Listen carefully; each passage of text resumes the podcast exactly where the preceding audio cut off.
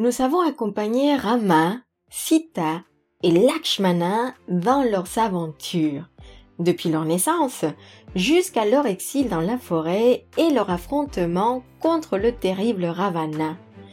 Maintenant, nos personnages reviennent à leur cité adorée d'Ayodhya.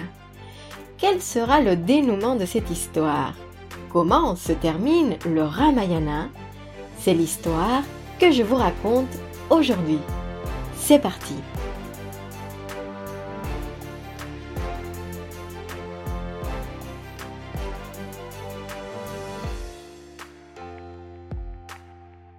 Hanuman arrive le premier à Ayodhya. Il retrouve Bharata à Nandrigama où il règne au nom de son frère et vit comme un. Tout ce temps, il est resté fidèle à Rama et les sandales de Rama se trouvent toujours à leur place. Évidemment, on peut imaginer Bharata maigre et un peu vieilli. Mais lorsqu'Hanuman se présente et lui parle de Rama, son visage s'illumine. Il embrasse le majestueux Vanara et commence les préparatifs pour l'arrivée de son frère. Et les retrouvailles sont heureuses. Les frères se prennent dans leurs bras et échangent leurs histoires. Rama revoit sa mère et les autres femmes de son père, Sumitra et Kaikeyi. Il les embrasse toutes avec tendresse et sans aucune trace d'animosité.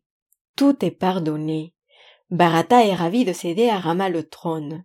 Il faut dire également que dans son absence, il a fait un merveilleux travail. Et c'est comme ça que le jour tant attendu arrive et Rama est couronné. Hanuman jure fidélité à Rama et à Sita et il deviendra le symbole de loyauté dans l'histoire de Kosala. Les années passent. Rama est connu pour sa générosité et il règne sur son royaume, toujours en accord avec le Dharma. Sita et Lakshmana sont toujours à ses côtés et comme tout honorable souverain, Rama fait régulièrement des sacrifices et c'est ainsi qu'il règne pendant dix mille ans. Cette période est prospère. On ne connaît ni la maladie, ni la cruauté, ni l'injustice. La cité d'Ayodhya retrouve sa splendeur et ses habitants vivent pendant des milliers d'années. Le temps passe. Rama est heureux d'apprendre qu'il va devenir père et le ventre de Sita s'arrondit un peu plus chaque jour. Lorsque Rama lui demande si elle désire quelque chose, Sita lui répond qu'elle aimerait revoir la forêt où ils sont vécus heureux pendant leur exil. Le soir même, Rama réunit ses amis et conseillers et leur demande des nouvelles du royaume. Il veut savoir ce qui se passe dans les rues. Quels sont les intérêts des gens du pays de Kosala? Que disent-ils sur lui, sur Sita et sur Lakshmana? Il souhaite savoir le bon et le mauvais, car tout souverain doit être au courant en détail des affaires de son royaume. Les conseillers rapportent qu'on s'amuse à raconter les exploits de Rama et de son frère quand ils étaient jeunes.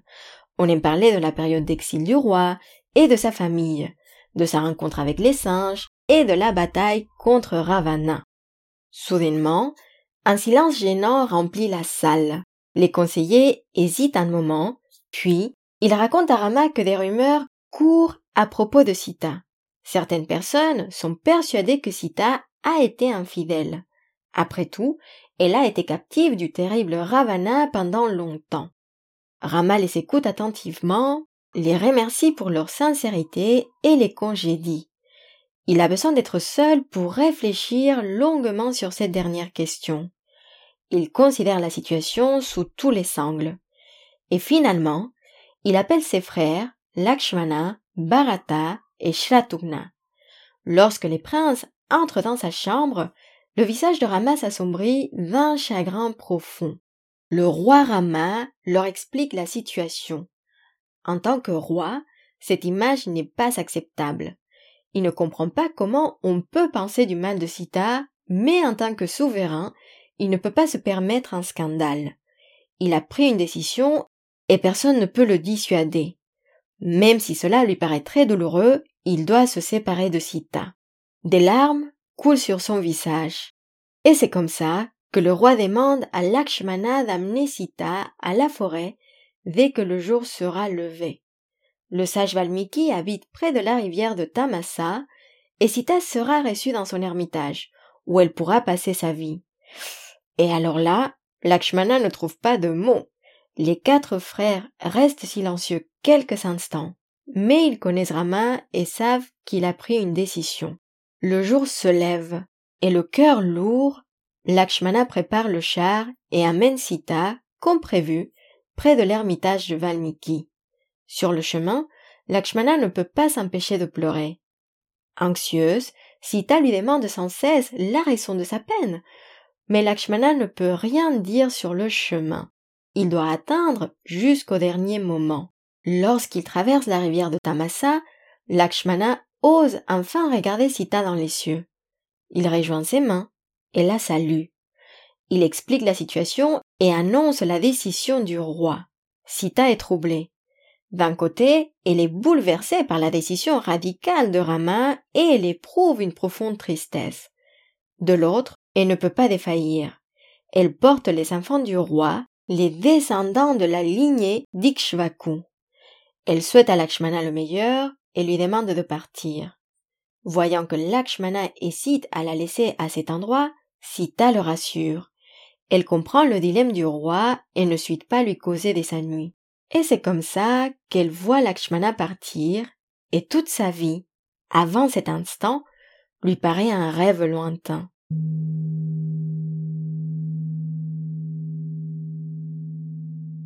Peu de temps après, les élèves de Valmiki aperçoivent Sita qui pleure seule dans la forêt. Valmiki connaît déjà Sita. Il l'a vue grâce au pouvoir que Brahma lui a concédé. Le sage la reçoit chaleureusement dans son ashram et lui offre une vie calme. Elle sera toujours entourée de ses élèves et des femmes qui habitent dans l'ermitage. Ensemble, ils prennent soin d'elle et de ses fils. Et oui, vous l'aurez compris, quelques mois après, Sita donne naissance à deux magnifiques jumeaux.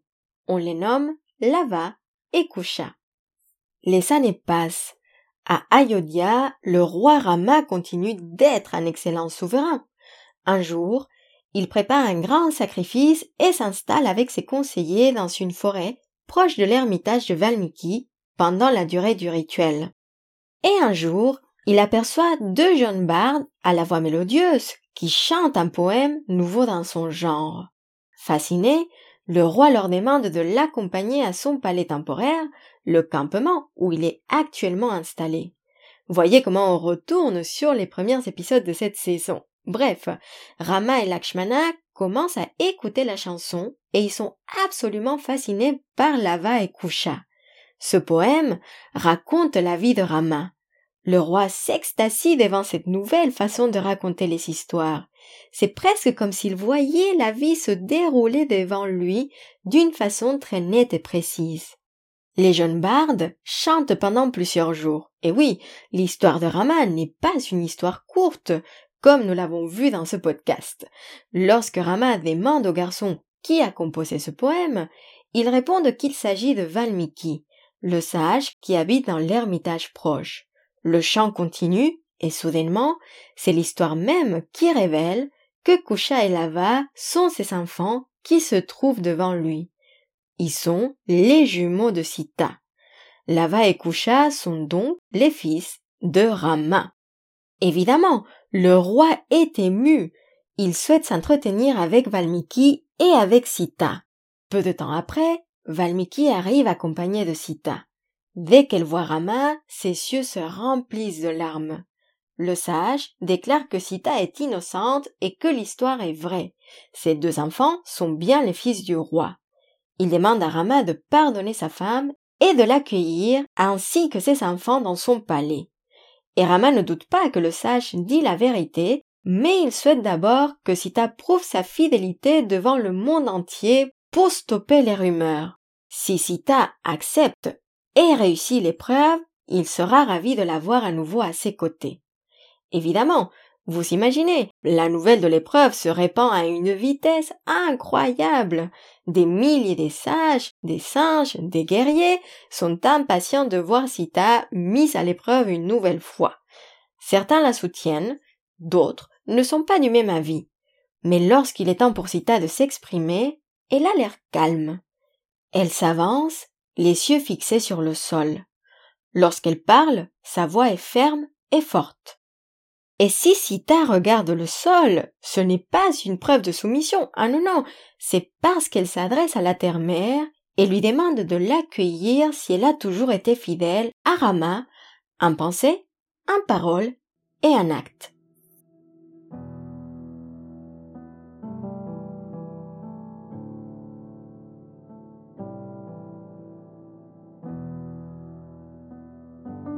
Et là, le monde entier est témoin de la scène la plus extraordinaire. Dès que Sita finit de parler, la terre tremble. Soudainement, juste devant les pieds de Sita, la terre s'ouvre. On voit apparaître un magnifique trône orné de bijoux. Puis, la terre soulève Sita et la place sur ce siège royal. Et il faut dire qu'elle rayonne. Lentement, le trône descend et la terre se referme à nouveau, important Sita à jamais.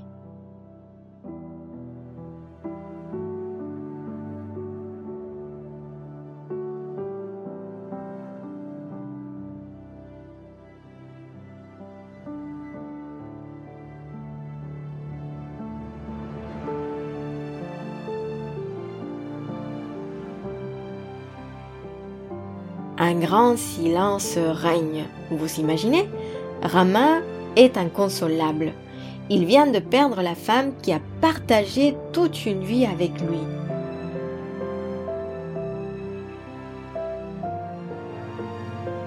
Le dieu Brahma apparaît et rassure le roi. Rama amène au palais ses enfants qui deviennent des grands princes. Depuis le départ de Sita, Rama n'est plus le même. Il vit dans le regret et à chaque fois qu'il effectue un sacrifice, il érige une statue de Sita. Cependant, il reste un bon roi et règne encore pendant de nombreuses années. Un jour, le temps sonne à la porte. Il porte un message pour Rama et le roi sait qu'il est temps pour lui et pour ses frères de partir. Kusha et Lava sont nommés rois du pays de Kosala. Et les dieux sont heureux d'accueillir à nouveau Vishnu, qui était descendu sur terre pour vaincre Ravana. Arshyasatar termine sa traduction avec cette belle phrase. This story, along with its supplement, the Uttara, is honored by Brahma. It was created by Valmiki and it's known as the Ramayana. Ce qui donne en français, cette histoire, avec son supplément, le Uttara, est honorée par Brahma. Elle a été créée par Valmiki et elle est connue sous le nom du Ramayana.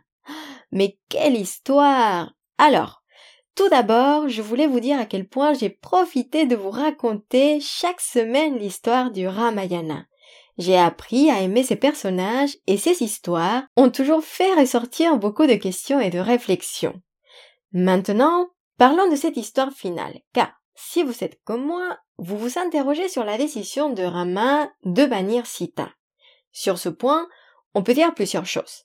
D'abord, sachez que par exemple, la version de Sanjay Patel, animateur de Pixar, s'arrête lorsque Sita et Rama retournent à Ayodhya et ils règnent heureux, ce qui n'est pas surprenant pour cette approche. Mais ce qui est intéressant, c'est que les experts considèrent que le premier et le dernier, Kanda, livre, sont des ajouts postérieurs l'histoire originale. Alors, si nous ne prenons pas en compte le Uttarakanda, l'histoire s'arrête au même moment que la version de Sanjay Patel. Alors la question se pose, pourquoi rajouter cette dernière partie? Et comment justifier les actions de Rama? Avec la mort de Vali, le singe, le frère de Sugriva, ces deux décisions restent des interrogations sur le personnage qui se veut le symbole du dharma, de la justice et de la vertu. De la même manière que pour la mort de Vali, certaines versions ultérieures à la version de Valmiki proposent d'autres réactions.